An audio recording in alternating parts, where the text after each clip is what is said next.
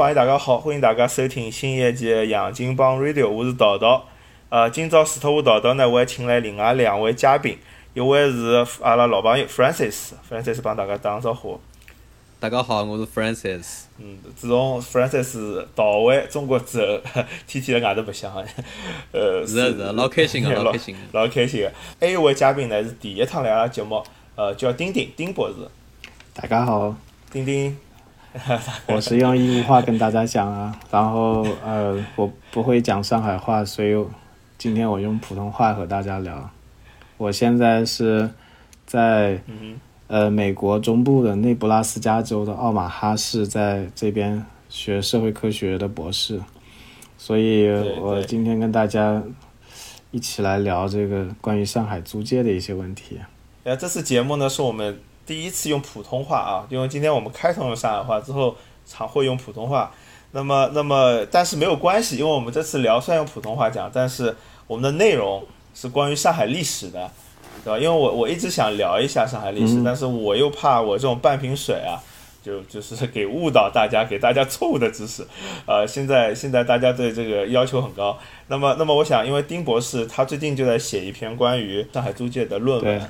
然后想，哎，你既然做上海的方面的学术了，对吧？来，来参加一下我们节目，跟大家聊一聊，普及一下，对吧？我们这这个上海历史啊，上海租界的历史，租界的形成。对。呃，可能我觉得上海历史，我我这个问题就是，实际上海的，我觉得现代上海的历史的开端应该就是租界，租界历史就是上海历史的开端。再往前的上海历史，我个人感觉应该是处于江南史的一部分，嗯，对吧？就是。就是就是说，因为因为我一直想聊这个话题呢，很多人以其实以前有朋友质疑我，我对这方面有点兴趣啊。因为实际我们国家有我们中国除了有正史，就是国家角度的一个统述的历史之外，还有一种地方史、地方志，对吧？叫上海方志，对吧？那个青浦县志啊，嘉定县志、苏州府志、县志，实际那个资料更加多，对吧？就每个朝代在修那个。正史的时候很大量会去参考地方史，但是呢，我们好像我们的教育系统里面很少提，节目里面呃这这种呃纪录片呀，这媒体里面也很少提。但是我我觉得，我觉得是有有很有意思，里面有很多很有意思的东西，特别对我们上海做的城市，呃，所以这是这是这个想做这次节目的一个缘起。那么那么我们请来那个丁博士呢，他是专业一点。今天这个组合呢，我是一个历史爱好者，那么。丁丁呢是个，他是一个一个一个学术派的，是吧？那个那个 Francis 呢，你实际也是半个学术派，你是学政治学的，对吧？对，我也是门外汉，但是还也算爱好者，也算爱好者。你是政治心理学是吧？那政治心理学到底是政治还是心理学？我是政治学和心理学，是 double major 双学位，是吧？很不错，双学啊，非常好。就未来的政治家啊，那个丁丁是已已经是政治家了啊。我属于是，呃。说是说做学术嘛，其实我就是我不我读博士以前我也在研究这些问题，只是那个时候水平比较差而已。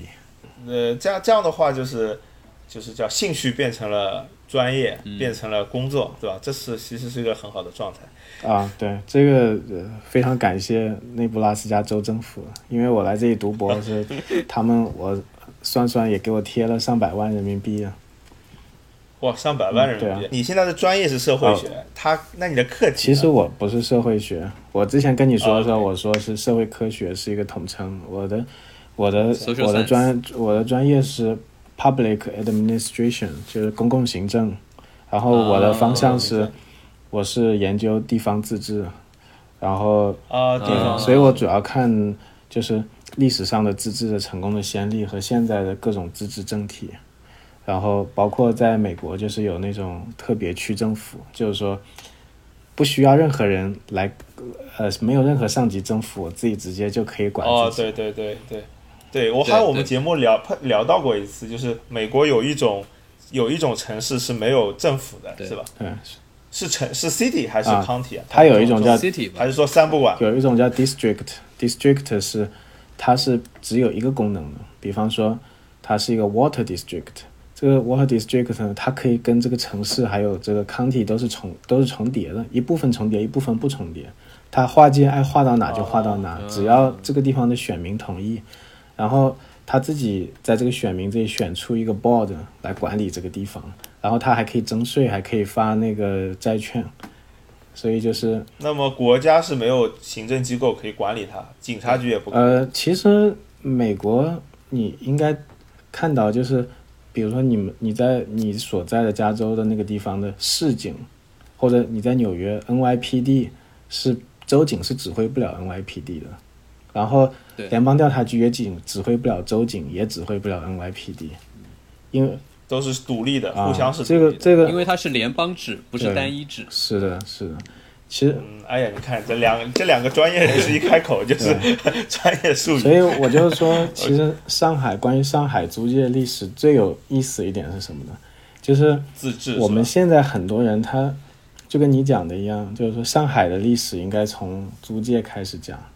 那上海租界之前的历史，如果上海没有租界，那我还不如讲讲松江或者是什么对，呃，松江史嗯还不如讲讲苏州史呢，对不对？苏州史重要的对对多。对就是因为有了租界，它才会变得那么重要。但是现在问题就是，我们现在大多数人的历史知识都来源于中学和我们的最多加上微信公众号，对吧？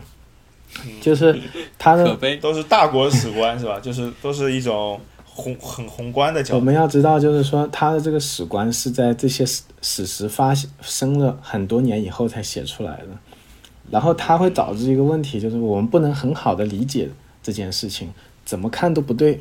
你比方说，如果按照我们现在的史观，租界应该是个非常糟糕的东西，这个帝国主义，赤裸裸的殖民殖民经济侵略，还包括什么褫夺了江海关的那个海关权，还还有华人与与狗不得入内的公园。不得入内，这个我历史书上从小后都是这么。但是如果你是一个真正在上海长大的人呢，你就发现，就像前段时间那个电视剧那个安家啊，安家这个徐姑姑，其实你看里面那些像样一点的人，其其实他都是有一定渊源的老上海啊，然后他通过在老洋房作为一个寄托，其实他就是对一个上海租界的一种呃，可以说怀旧顶礼膜拜吧。也就是说，如果你就有一种两种相反的认识观念，矛盾的，对，就是我们本地上海人会觉得租界是洋气的，是吧？就比如嗯，租界一般现在是像静安、卢湾、黄埔就很典型的租界风情。对，哎，我们叫上直角，上海人叫上直角，嗯对吧？反而华界地区华人聚集的地方有五直角，或甚至是郊区乡下，对吧？它是这样称呼的对。这个这个价值观是相左的，他不是说，哎呀，我们在租界里面受尽了屈辱，我们要反正好像跟历史书上说的不一样，对吧？然后，如果我们相信这个我们之前的那种完全相信之前那个史观，就会导致一个疑问，嗯，就说这个地方那么差，整天华人就是动不动就被红头阿三甩好几个耳耳刮，然后在那里当包身工，都每天被那个拿摩温，就是印度过来的监工，number one 就是打来打去。按这个说法，那为什么还有那么多人就是放着浙江的店地不种，还要跑去上海拉黄包车呢？这就很奇怪了，对不对？呃抢着要来被剥削嘛。就就以前我们也有这个疑问嘛，所以之前你像有很多人也做过关于上海的一些节目，包括高晓松做的节目节目很受欢迎。但是呢，高晓松他他呢是一个比较精明的人，就是说他在不得罪大家的这个呃基本史观，也没有无心给大家提升这个历史认识前提下，给你讲讲一些故事啊，就娱乐一下。对，那我我是觉得我们可以趁这个机会，可以用一种很直白，然后很很简单、有趣的方式，可以帮大家理清一下这个怎么样去避免那种该怎么样可以把这个矛盾给理顺了，发现两头就讲或者都或者认知的更清晰是嘛，因为地方史一个角度。对，地方史也是显学嘛，就是我包括我们地方政府也都是在编译地方史。上海地方方方志办公室，我网上查过有这样的机构，所以我我觉得方志是政府允许，大家都是开放的一个态度，我完全是可以聊一聊，这样子甚至帮助大家更深的理解一下，补充一下我们缺乏的一些认知和历史知识，是吧？所以我 我就我们就进入这个话题，就是说我们先嗯要讲一下开埠以前各方是什么一个状况，就是嗯。呃上海、大清和英国分别是一个什么状况，这个很重要。呃，应该说上海当时其实，呃，它并不是一个特别重要的城市，但是它也没有大家说的那么差。就现在有一种误解嘛，就会说上海是个小渔村，嗯。对吧？上海开埠前是个小渔村，有一个有一个例子就可以体现，你比如说，呃，上海的开埠，它的主要的一个人物是呃英国领事巴富尔，他那个时候跟我同岁的，跟我现在同岁，才三十四，然后原来他是在英国呃在那个印度当军官，然后英国的领事制度呢，其实大多数这个领事他也就是说皇帝认可一下，基本上地方上就是比较这种你说了算了。呃，地方上比较那种呃德高望重的人就可以来当军官和商人居多。那么他到了这个地方以后，到上海以后呢，他就发现没地方住，然后带了好多人，呃，他就打算住在一个庙里面，然后搭帐篷。这时候人家过来一个人跟他说说，你去找一个谁谁谁姓顾的一个老爷，他那儿有一个房子，有五十四间还是五十二间的一个大房子，佣人都备好了，你赶紧去租那个房子。然后他就去找那个老姓顾的老板。这个姓顾的老板是谁呢？他其实是一个从广东过来的老板，他以前就是做这种，人家说叫港角贸易，其实就 country trade，的就是国际贸易的那么一个一个人。他提前就已经知道上海要开埠，老早就打打听好风声就过来了。所以他是不是香山人？他他应该是广东中山，现在叫中山，以前叫香山帮。是的，就上海早期有一个叫香山帮的团体。对，然后你讲这个呢，其实就是说，上海在开埠以前，它是一个什么格局？就是他自己那个城乡里面，就上海城，呃，上海上海县里面是有一些老市民，但是他的那个市外面一圈就住了很多的各地的会馆，然后包括商人。呃，最势力最大的就就三个会馆，三三个地方会馆，一个是浙江的、江苏的，哦四个，然后在广东的、福建的，然后浙江的主要就是呃宁波人，江江苏的主要是苏州人，然后苏州然后就是你讲的这个广东那边可能是香山人，然后福福建那边的，所以对，这里面实际有一个原因，就是因为呃香山对面为什么会他们会来，是因为香山对面就是澳门，就对，这帮人很在很长一段时间就跟洋人做生意，所以他会有这个嗅觉，他有这个为澳门历史记忆，在那时候已经开埠了，大概要有三百年左右。对所以上海嗯南京路上不有个四大百货嘛？嗯。你现在去看的话，它四大百货都是广东香山人的，哦。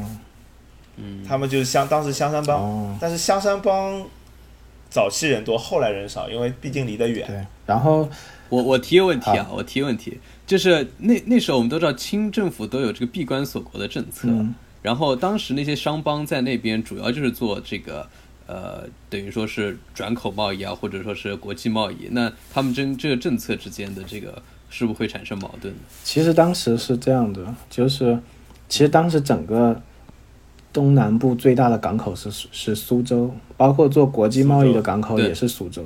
上海呢，是作为一个就是等于说是一个给苏州转运一些货物的地方，它主要的商业是两个，一个是运沙，所以当时就已经有几几哦几千艘那个沙船在挖沙，然后第二沙是什么？沙是黄金的金沙就就普通的河沙，河沙是吧？OK，造房子用是吧？然后第二个，它最主要的是，当时上海城乡城北就已经开始有工业化，就是缫丝厂之类的，嗯就是早期的一些工业化的东西。所以它当时是一个比较，等于说上海呢，它是一个是已经有一点兴旺的一个工商城市，但是工商城市在清朝的那种政治版认认知里面是比较低端的东西，就是他对于你这些这些商人都是看不上的，包括你干的那些活，他觉得这些都是不体面的，对不对？这孔老夫子都没有讲过这些东西。那那能不能理解为我用一个现在的概念，就全国百强县的概念，就是可以的，它算不上特别，它绝对不是个小渔村，但它可能是类似于现在昆山、江阴这样的一个是的，一个一一个比较富的县级市，对吧？有点这种可以。这么认为。然后里面起到关键作用的一个人呢，也是一个英国人，就是叫 William Jardine。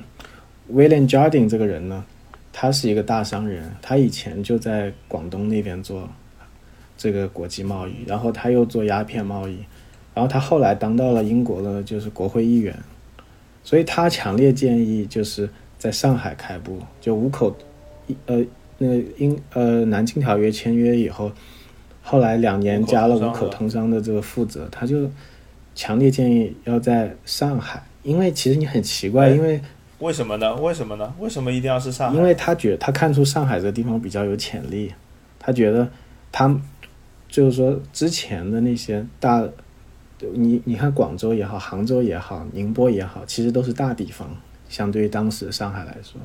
嗯但是他看出就是说，如果我们需要在上做国际贸易的话，他考察过了以后，他认为上海是一个比较合适的地方，所以他当时加五口通商之后，他就说我要给我们有这个上海居留权，但是我可以说他当时根本就没有想到后来会有那么发达的，因为是看的不错，但没想到发展啊因为。事实上有很多 那种条约里面规定的港口也不一定就真的发展的特别好。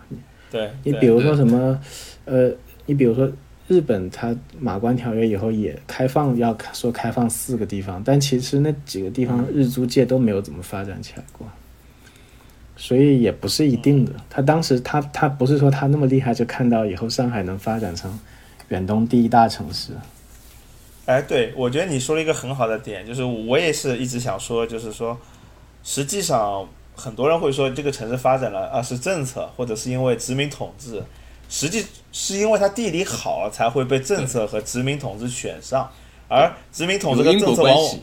对，而且政治选政治和殖民，它有时候会选很多地方，结果只有一个地方出来，啊，哎对吧？因为我记得我们改革开放的时候也开放了厦门、汕头，是吧？我记得有好几个开放区，但最后出来的也只有上海和深对，圳。而且我们过会儿再聊到就会知道，它其实有一系列的这种呃意外事件导致它变成后来的发达的样子。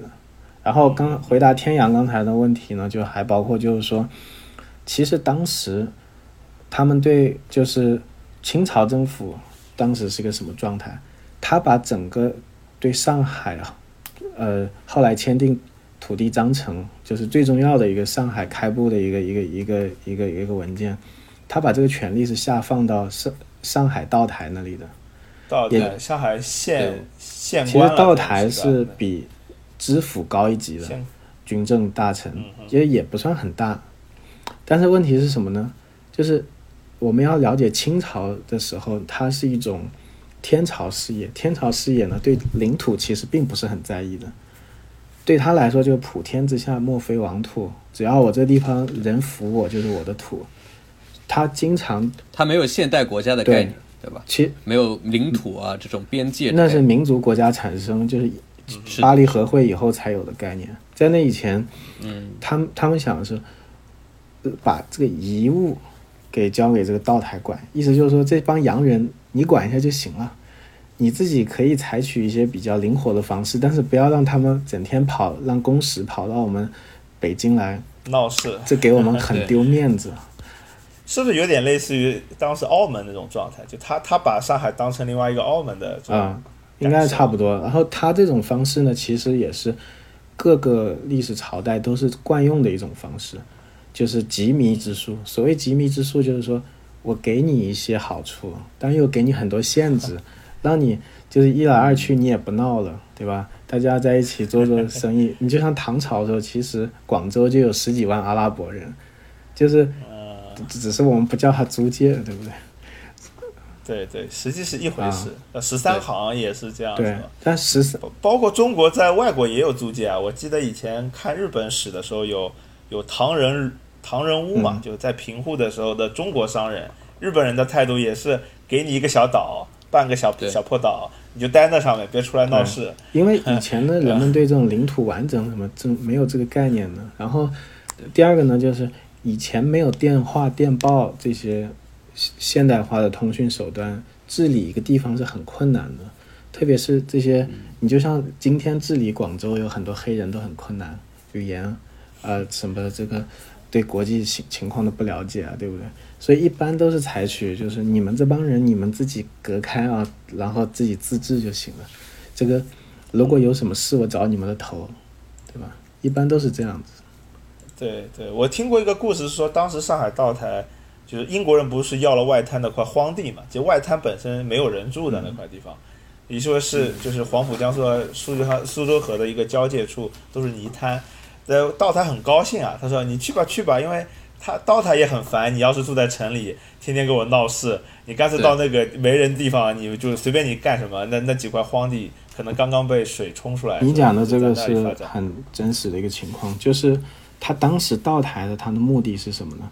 他的目的是，你如果我们的这个条约上说了可以让你外国人来上海住，那住在一起的话，万一打起架来或者发生点什么事，不好管理。是你按照你英国法还是按照我中国法呢？呃，大清法的这个很麻烦。我最好就是把你按照大清法，英国人不高兴，所以最好就把你 按照英国法，皇上没面子，最好就把你隔开。所以他就说。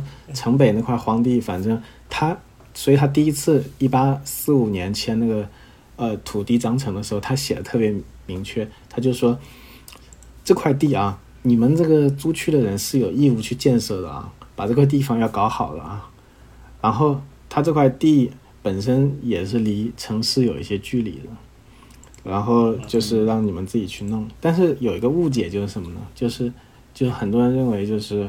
一开始洋人就全都住在那里，其实也不是的，洋人很多还是住在那个，呃，就是上海城的东门外，因为他如小东门，对，那就现在小东门那块了，就是上海城隍庙，呃，城隍庙就是老城乡嘛，我跟大家普及一下这个知识嘛，就因为上海的城隍庙就是以前县城的驻地，所以说起上海县城就是以此为中心，然后我们有小西门、小东门。小小北门的小南门，这现在这几个地方都有，上海这个地名都有。那它整个形状，好像比如说现在看上海的这个地图，还是有一个一圈的这样一个路。对它然后是把整个县城。它那个地方本来那个形状像个小核桃一样的。然后，嗯，对。然后另外一个重要的背景就是当时英国是怎么一回事？因为我们刚才讲了大清的那种状态是，它是天朝的感觉。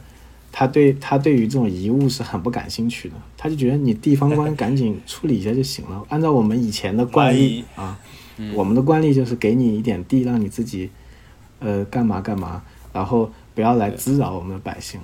所以他其实对于他们来说是一个行政问题，然后还是可能还是个财政问题，有点收入。然后其实地方的江浙的官员呢，就像我刚才讲的姓顾的这种会馆里面的这个商人一样，他们其实。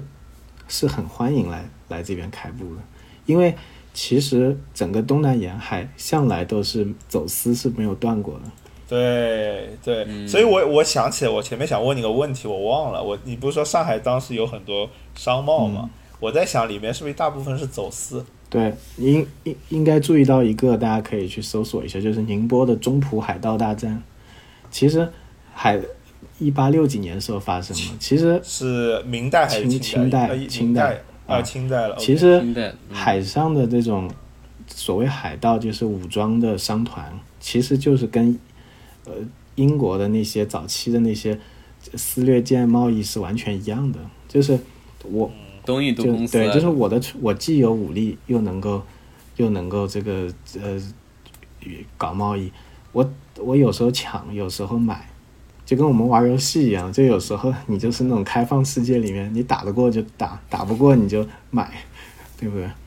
对。然后，呃，所以呢，就是说，其实地方官员都知道，因为清朝那个时候，他地方财政很少的。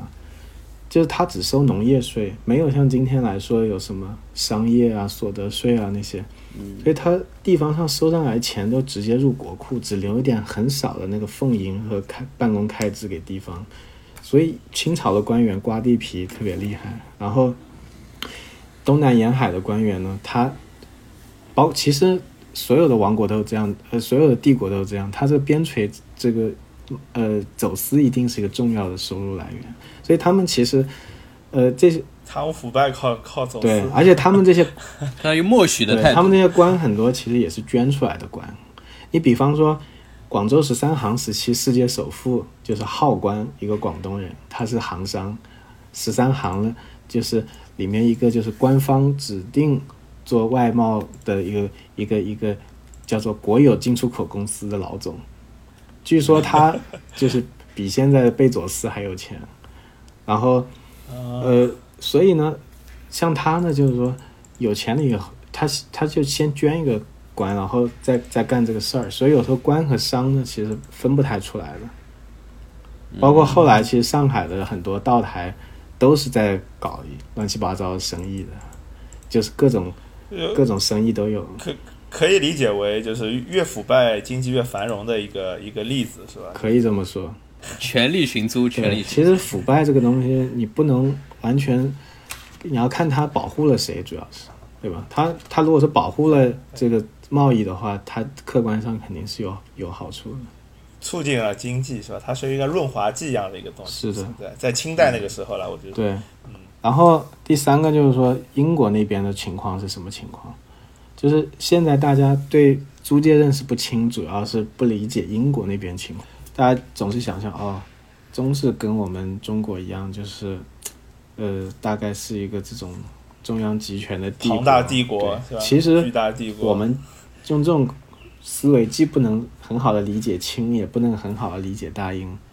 其大其实大英当时的状况是，都离我们太远了。大英它其实也一直是用特许状来治理国家的，就是它是有通过国王不直接治理。它的成名，它是通过 corporations 来治理。corporation 今天翻译成公司，但以前按照政治学上的翻译是法人团体。就是比如说伦敦就是一个法人团体，也也也就像今天在美国其实还有这种普通法的遗存，就是说，比如说淘淘你要开一个新的城市在美国，叫淘淘市啊，淘淘 city 啊，那那你。那你就去找你们州宪法，里面一定会告诉你，你需要有多少地，有多少人，然后你就可以跟州申请开一个城市。所以其实以前的英国就是这样的。你比如说伦敦，它是一一几几年建立起来的这个城市，然后当时英王就是给他们一个特许状，叫做 Charter，意思就是说，你们这帮人去弄吧，反正我你。我这块地允许你以这块地为中心，开始搞一个城市，或者搞任何别的什么东西都行。但是你一一年给我交两百两百磅，然后呃，有点像我们的土地责任承包制。但是它最要命的是什么呢？大县他是说你租了这块地以后，你自己选你自己的市长，你自己选你的法官。我英王给你做保做保障，就是说除了。除了你们自己的法官跟市长以外，没有人能统治你。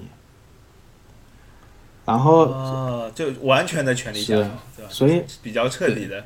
所以我就这个其实有点像黑社会分那个，就是怎么说各自的片区一样的，就是有一个保护与被保护之间的关系，对吧？分码头，这是你的码头，这是我的码头。所以它其实这种就封建制，它在古代的时候被称为封建，就是一人一块地，你自己弄。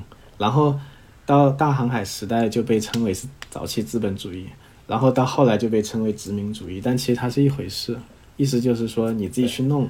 你比方说你权力下放，你们多伦多啊，你们加拿大的就是最早就是哈德逊湾公司拿了一个特特许状，对对对，就说，然后哈德逊湾公司它就是开发了加拿大现在包括加拿大在内的好多地，然后它也是事实上的执行者呃那个统治者。就有点像那个东印度公司一样，是吧？就是他他说是公司，实际有点像。其实他介于公司就翻译错了，应该是叫法人团体。法人团体，OK，更严格的翻译。